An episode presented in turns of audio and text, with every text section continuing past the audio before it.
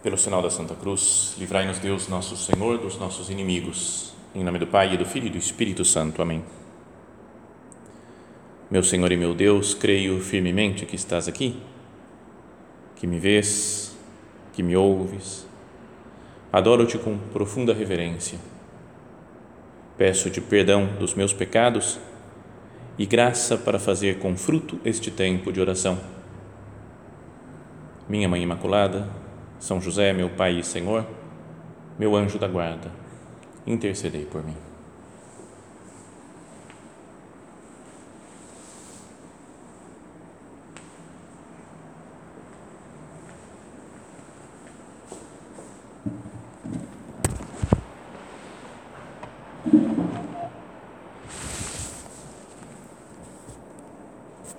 Nós estamos nesses dias iniciais da quaresma.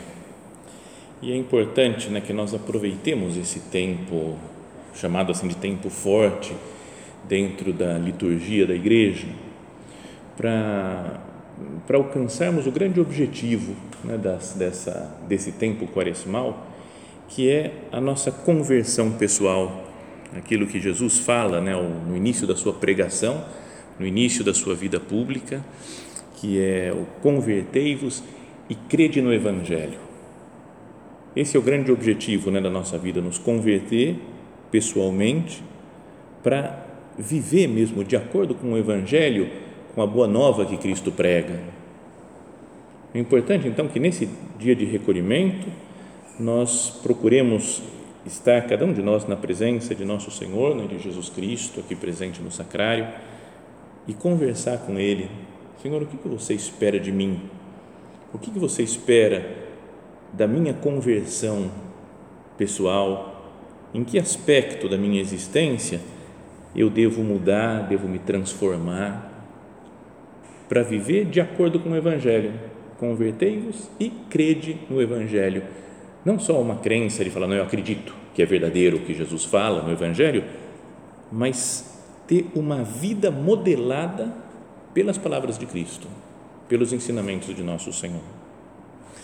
Então, por isso também, né, com esse objetivo de nos, de nos colocarmos mais à disposição de Deus, de fazer mais a sua vontade, de nos converter, com esse objetivo é que existem todas essas práticas da quaresma, que são a penitência, não é, que nós fazemos, o jejum, os sacrifícios pessoais, né, que cada um deve ter pensado já, né, o que, que eu posso fazer de sacrifício, de, de coisas concretas, né, de penitência.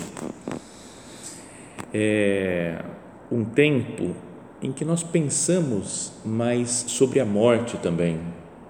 Estamos nos preparando para a Semana Santa, né, para a morte de Cristo e depois para a sua ressurreição. E pensando que nós também vamos passar pela morte para chegar à ressurreição com Deus para sempre no céu.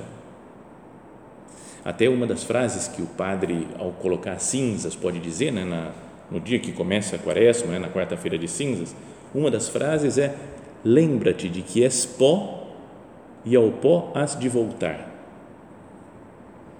Isso nos faz pensar muito na fugacidade da vida. Todas as vezes que tive que impor as cinzas, nessa, no dia da quarta-feira de cinzas, em alguma igreja grande, cheia de gente, lotada. Sempre me fez pensar isso que vem crianças, vem velhos, vem adultos, vem pessoas com saúde, esbanjando saúde, gente esbanjando doença, parece, que parece que está perto da morte, homens, mulheres, gente muito bonita exteriormente, gente menos favorecida exteriormente, gordos e magros, carecas e com cabelo, todo tipo de qualquer um, qualquer pessoa, a frase é a mesma. Lembra-te de que és pó e ao pó has de voltar. Isso faz meditar muito. Quando dizem para nós essa frase, a gente medita muito. Mas quando um padre está impondo, um padre ou diácono impondo as cinzas, acho que ele pensa muito mais, né? porque ele, ele repete centenas de vezes, às vezes, essa frase, e vendo que todas as pessoas são pó, todas as coisas desta terra, desse mundo material, físico, são pó, e vão voltar ao pó. Por isso é que nessa, nesse tempo de quaresma, é um tempo bom também, e esse é o tema né, da, do nosso recolhimento, que nós meditemos sobre o não colocar o coração nas coisas terrenas. É importante ter o coração né, nas pessoas, no, no, mundo que nós vivemos, temos que amar o mundo. Né? São José Maria Escrivá ensinava né, de amar o mundo apaixonadamente, mas para querer levar o mundo para Deus, não o amor às coisas do mundo, aos bens materiais, aos prazeres. Então é um tempo, né, um recolhimento também para meditarmos no desprendimento, na pobreza, na sobriedade, na temperança. Porque não é verdade que nós e tanta gente do mundo, a nossa sociedade atual, não é verdade que estamos muito apegados a tantos prazeres terrenos. Não é? Cada um vai pensando né, na sua, nas coisas às quais está apegado: comida, bebida. Né? Talvez nesses tempos, fazendo jejum, a gente sinta muito, fala, como eu dependo de comida, de bebida, de às vezes de comodidade. Fico pensando muito na minha comodidade pessoal, no meu conforto quero conforto, quero tranquilidade. Todo o apegamento a coisas sexuais, imagens, conversas de sensualidade, apegamento ao dinheiro. Às vezes a gente pode dizer, não, não estou apegado ao dinheiro, mas começa a ter dinheiro, começa a ganhar, a gente vai vendo que é algo muito apegável, digamos, que é muito fácil de nós nos apegarmos, colocarmos o coração no dinheiro, nas posses né, materiais, em casas, em carros e viagens, diversões, no poder, ter poder sobre os outros, sobre as coisas. E acabamos colocando então o nosso coração nas coisas terrenas. Então, essa é a ideia desse recolhimento agora e pensar, né, falar assim, como que eu posso viver nesse mundo que eu tenho que viver, na sociedade que eu tenho que viver, mas tendo o coração, o olhar posto em você, meu Deus, para seguir a sua vontade. Como que eu faço para me desprender desses apegamentos que eu posso ter na terra, para viver a vontade de Deus, para fazer o que Deus me pede? E queria, para começar, para nessa nossa primeira meditação, contar uma história mas é uma história que está na Sagrada Escritura, na Bíblia. Alguns de vocês acho que devem conhecer, podem ter, ter ouvido, já entendem conhecem, e outros não. Talvez nem tenham ouvido falar desse personagem, que é um homem lá do Antigo Testamento, um profeta, um mais, mais do que um profeta, um adivinho, um mago pagão, que se chamava Balaão. O Balaão a história dele, ele vivia mais lá para parece que para o norte do território de Israel atual, lá para onde é a Síria, mais ou menos, e era tido e conhecido e famoso porque ele fazia profecias, dava bênçãos e maldições, né? Tinha um poder ligado a deuses pagãos, mas que parece que quando ele falava bem de alguém, a coisa funcionava, né? E aquele, e aquele alguém se dava bem na vida. Quando ele amaldiçoava, funcionava a maldição dele era uma espécie de mago, né? curandeiro, meio profeta, meio uma, uma figura né, muito peculiar, o Balaão. E o povo de Israel tinha saído do Egito, estava caminhando pelo deserto e como a mão de Deus estava junto com o povo de Israel, eles iam vencendo todas as batalhas, os, pró, os povos inimigos que iam, que iam querendo impedir a caminhada do povo de Israel até a terra prometida eram abatidos por Deus. E o povo de Israel foi caminhando e foi vencendo os amalecitas, por exemplo. E aí foi chegando na região de Moabe e Amnon, dos e Amon, perdão, dos moabitas e amonitas. É, esses esses homens, os, os moabitas, por exemplo, eles eram descendentes da de Ló. Lembra a história antiga lá do Abraão e Ló que foram escolhidos por Deus para ir para a terra né, que Deus ia separar para eles.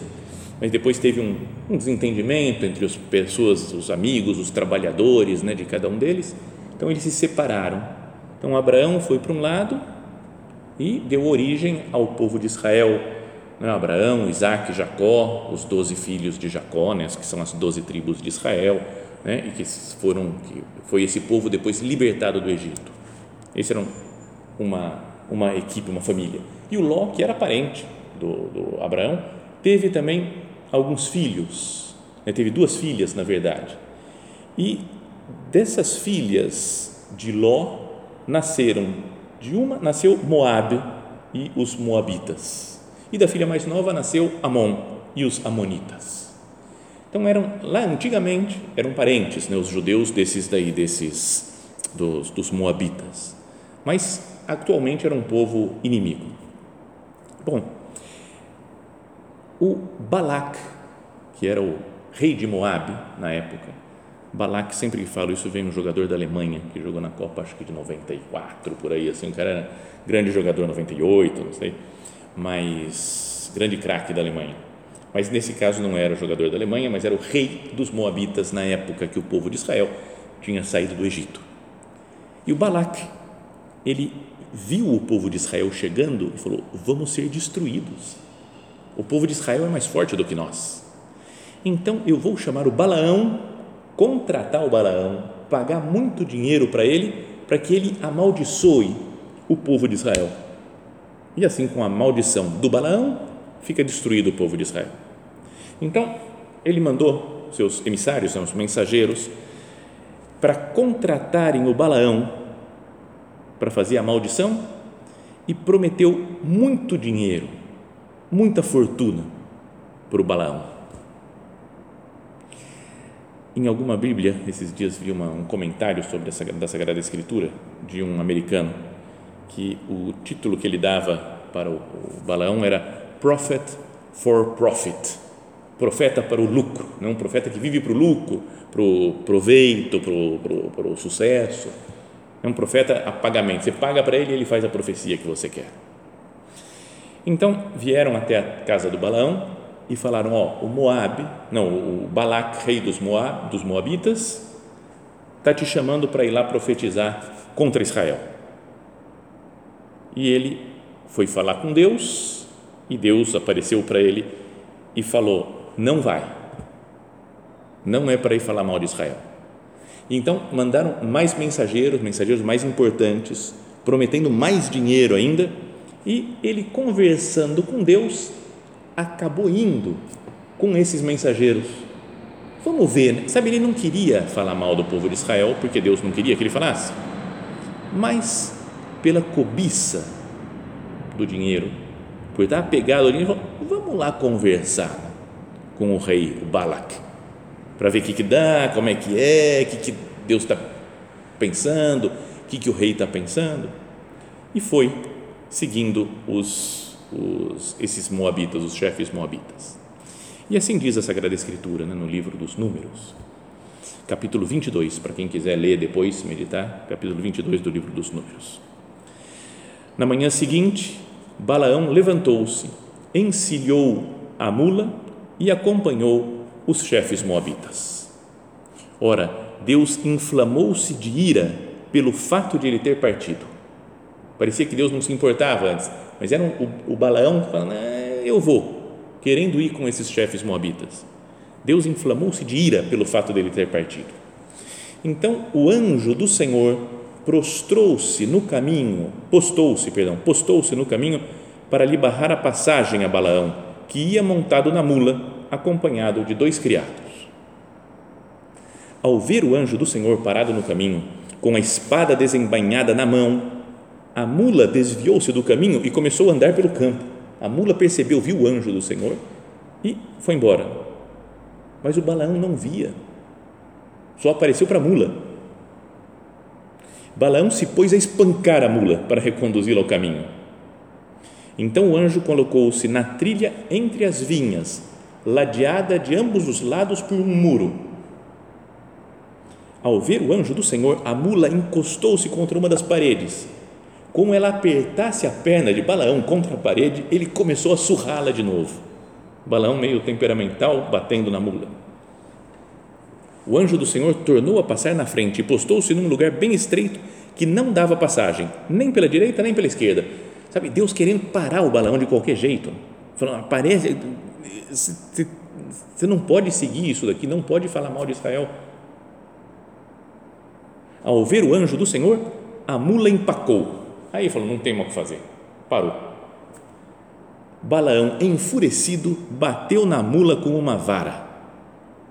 Então, e aí vem essa passagem que talvez isso seja conhecido, né, mas que é muito misterioso da Sagrada Escritura, que diz: Então o Senhor abriu a boca da mula e ela disse a Balaão: Que te fiz eu para me espancares já pela terceira vez?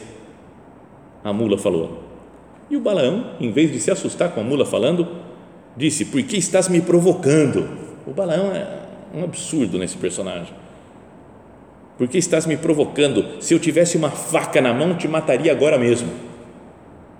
E a mula respondeu a, a, a Balaão: Não sou eu a tua mula, que até hoje sempre montaste. Será que costumo agir assim contigo? Não, respondeu ele. Então o Senhor abriu os olhos de Balaão e ele viu o anjo do Senhor parado no caminho, com a espada desembainhada na mão. Balaão ajoelhou-se e prostrou-se por terra o anjo do Senhor lhe disse: Por que já por três vezes, por três vezes espancaste a mula? Fui eu que saí para te barrar a passagem, pois o caminho que segues me parece perigoso. Olha só essa frase de Jesus, de Deus, que aparece lá através do seu anjo. O caminho que você está seguindo, de procurar bens materiais, de procurar ganância, mesmo contra Deus, primeiro te torna cego, você não vê o anjo do Senhor e depois me parece perigoso. Fui eu que saí para te barrar a passagem, pois o caminho que segues me parece perigoso. Será que Deus não pode nos dizer isso também quando nós estamos muito apegados às coisas materiais? Às vezes a gente fica pensando, pensando em comprar algo, em ter um negócio, em conseguir mais dinheiro, em melhorar minha situação, em ter mais conforto e ter mais prazer em comida e bebida. Esse caminho que segues me parece muito perigoso. Você fica cego, eu fico cego, qualquer um de nós que coloque o coração nas coisas da terra, fica cego para Deus. Até a mula do Balaão viu o anjo do Senhor e ele não viu. O anjo continua: A mula me viu e já por três vezes se desviou de mim. Se ela não se tivesse esquivado de mim, certamente eu te haveria matado e ela ficaria viva. Então Balaão disse ao anjo do Senhor: Pequei, sem saber que eras tu que estava, estavas no caminho à minha espera. Reconheceu o erro, o Balaão. Pequei, não percebi que era Deus. Está vendo que esse homem, esse Balaão, ele tinha intimidade com Deus Deus tinha falado para ele não ir. Ele foi mesmo assim. No meio do caminho, o anjo aparece para ele, ele não vê. Depois, o anjo aparece mais claramente, ele começa a enxergar. Reconhece o erro, fala: pequei, sem saber que eras tu que estavas no caminho. Mas mesmo assim, o anjo deixa que ele continue o caminho dele. Fala assim: você está indo por um caminho perigoso, mas ele não faz nada, ele deixa e o Balaão continua o seu caminho, seguindo os moabitas, até se encontrar com o rei Balac. Essa imagem, vamos continuar um pouquinho a história depois, mas essa imagem nos mostra como isso acontece na nossa vida nos dias de hoje. Podemos estar numa vida, uma correria febril, atrás de dinheiro, de conforto, de bens materiais, de prazeres, mas Deus deixa, né? a gente fica cego para Deus. De vez em quando Deus aparece, talvez nesse tempo de quaresma agora, aparece e fala: Eu estou aqui, você está indo por um caminho perigoso, muda de vida.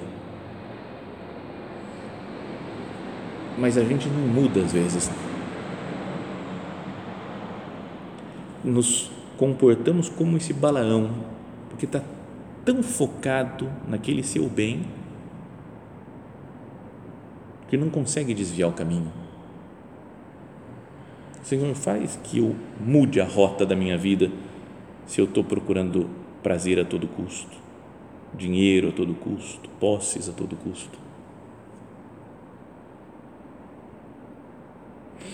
Bom, então o Balaão continuou seu caminho, se encontrou com o rei Balac e o Balac o levou até uma montanha que de lá do alto da montanha dava para ver o acampamento de Israel que estava vindo, né, depois em direção aos, ao, à terra lá dos Moabitas. E então ele falou: Está aí o povo de Israel, amaldiçoa e eu te dou todo o dinheiro que você precisar.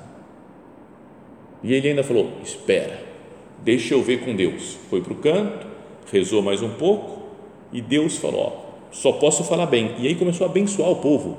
E o Balac falou: Eu te contratei para você falar mal. E ele falou: Eu não consigo. E começou só, só a abençoar o povo de Deus começou a abençoar. Depois, outra vez, foi para outro monte, mostrou outra vez o povo de Israel. Agora amaldiçoa daqui, olha que o pessoal é perigoso. O Balac falava para ele. E ele falou com Deus outra vez, abençoou o povo. Ele sabia o que era certo fazer. Deus falava para ele, para o Balaão, mas ele continuou do lado do Balac para ver se conseguia o dinheiro, mesmo contra a vontade de Deus no capítulo seguinte, depois, dois capítulos depois né, de contar essa história, fala que Israel chegou lá nos, no terreno, na, na terra, no território dos Moabitas, mas se prostituiu com as mulheres moabitas e o povo de Israel começou a adorar os seus deuses. E mais para frente, lá no livro, vai falar que eles fizeram isso instigados por Balaão. Então o Balaão não conseguia profetizar contra eles, amaldiçoar né, o povo.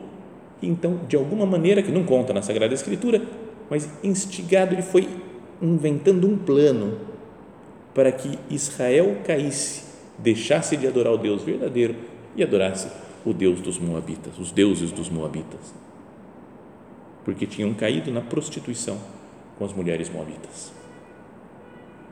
Então, depois disso, então, Balaão virou na Sagrada Escritura, diria o símbolo da pessoa apegada ao dinheiro e aos prazeres e que fica cega para Deus. Isso é o que acontece né, conosco quando nos apegamos a coisas materiais e ficamos cegos para Deus. Somos Balaão. Olha o que fala, por exemplo, a segunda carta de São Pedro, ele diz assim, falando das pessoas que vivem só em busca de prazer, de sexo, de comida, de dinheiro, de poder, fala como animais irracionais, por natureza destinados à captura e à ruína, estas pessoas que blasfemam contra o que não conhecem vão apodrecer na sua própria corrupção a contragosto receberão a paga da sua iniquidade, fazem do excesso o seu prazer em pleno dia, são nódoas e imundícies, entregando-se a seus prazeres quando se banqueteiam convosco. Está falando duro, né, São Pedro? Estão sempre espreitando algum adultério, são insaciáveis no pecar, seduzem aqueles que são inconstantes e têm o coração exercitado na avareza Está vendo? Sedução, prazer, insaciáveis no pecar, adultério, inconstantes, tem o coração excita, exercitado na avareza, no apegamento aos bens materiais. São destinados à maldição. Deixaram o caminho reto para se transviarem pelo caminho de Balaão de Bozor, que se deixou levar por uma recompensa iníqua, mas foi recriminado por sua transgressão. Transgressão. Um animal mudo começou a falar com voz humana e impediu o plano insensato do profeta. Está vendo? São Pedro, depois de mais de mil anos, né?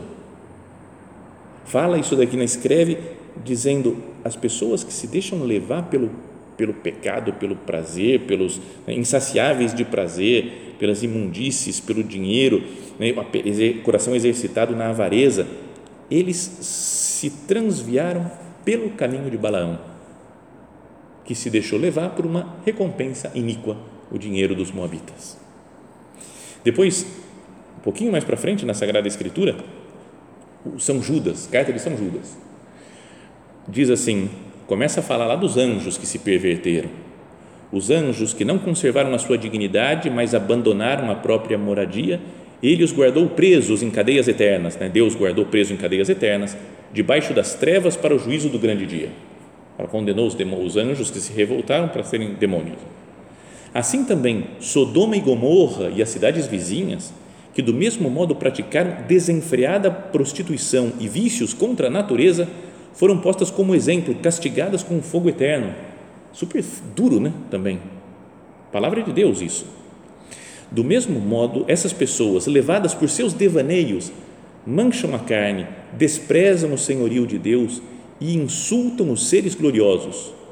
No entanto, o arcanjo Miguel, quando estava disputando com o diabo o corpo de Moisés, não se atreveu a lançar-lhe em rosto uma invectiva injuriosa, mas apenas lhe disse: O Senhor te repreenda. Aqui teria muita coisa para ler e meditar. Mas um pouco mais para frente diz então: Esses tais, porém, injuriam o que desconhecem, e por outro lado, corrompem-se naquilo que conhecem pela natureza, como o conhecem até os animais sem razão. Ai deles, enveredaram pelo caminho de Caim, por amor ao lucro, precipitaram-se no extravio de Balaão. Está vendo? Então, a, a, as grandes broncas aqui de São Pedro, de São Judas, para o povo que se perdeu, que se deixou levar pelos prazeres, está sempre ligado com Balaão. Por amor ao lucro, precipitaram-se no extravio de Balaão. E já naquelas cartas duríssimas também, né, do, do início do livro do Apocalipse, as cartas igrejas, sete igrejas, né, que diz, né, estou para te vomitar da minha boca, né, perdeste o, o fervor da primeira caridade, né, são broncas muito fortes de Jesus para essas, para essas igrejas. Numa dessas cartas diz assim, ao anjo da igreja que está em Pérgamo, escreve, assim fala o que tem a espada afiada de dois gumes, Conheço o lugar onde moras, é onde está o trono de Satanás. Mas tu conservas o meu nome e não renegaste a fidelidade para comigo, nem mesmo nos dias em que Antipas, minha testemunha fiel, foi morto entre vós, aí onde mora Satanás. Contudo, tenho algumas coisas contra ti. Tens no teu meio adeptos da doutrina de Balaão. Este ensinou Balac a fazer Israel tropeçar isto é, a prostituir-se e comer carne sacrificada aos ídolos. Olha só, o Balaão ensinou Balac é, a fazer Israel tropeçar. Então, e tem gente, fala aqui, que é adepto da doutrina de Balaão. Vamos nos examinar né, pessoalmente, cada um de nós. Senhor, eu estou cego para você E se estou cego, o que, que, o que, que eu estou desejando tanto que está me causando, Senhor, essa cegueira? Triste essa história do Balaão. Mesmo que ele falasse com Deus, acabou se pervertendo. Mesmo falando com Deus, Deus falando as coisas para ele, se perverte, porque quer dinheiro e depois incita as pessoas à, à prostituição, ao prazer mesmo falando com Deus, chega um momento que ele fica cego para Deus. Até a mula dele vê Deus, vê o anjo do Senhor e ele não. Será que as comidas, né, o prazer na, na mesa, as bebidas, o dinheiro, o sexo, as posses, as viagens, as pessoas até, me afastam de Deus? Porque eu estou colocando alguma coisa ou alguém no trono reservado ao Senhor na minha alma, é um lugar só para Deus e eu não estou vendo Deus, então eu coloco outras coisas no lugar. Que esse recolhimento nos sirva para fazer um exame de consciência mesmo profundo né, nesse início de quaresma. Senhor, quem que está triunfando no meu coração, na minha alma, na minha vida, nos meus pensamentos? É só Deus, nosso Senhor? Ou são essas outras coisas materiais que me trazem um prazer aqui nessa terra? Dou mais importância para a vida espiritual, para o meu encontro com Deus? Ou mais, mais importância para a minha vida natural, a minha saúde, a minha meu conforto? O que está em primeiro lugar na minha existência? Vamos meditar olhando, por exemplo, de Nossa Senhora. Ela não tinha nada, viveu na pobreza, tanto em Nazaré, super simples a sua casa, quanto em Belém, quando nasce Jesus, que não tem, tem pouquíssimas condições para dar para Cristo, mas tem tudo, porque tem o próprio nosso Senhor Jesus Cristo com ela. Que nós também deixemos, né, nos, nos, não nos deixemos levar né, por, pelas coisas materiais, para que tenhamos Cristo no nosso coração. E isso é o que vai dar sentido à nossa vida especialmente nesses dias da quaresma.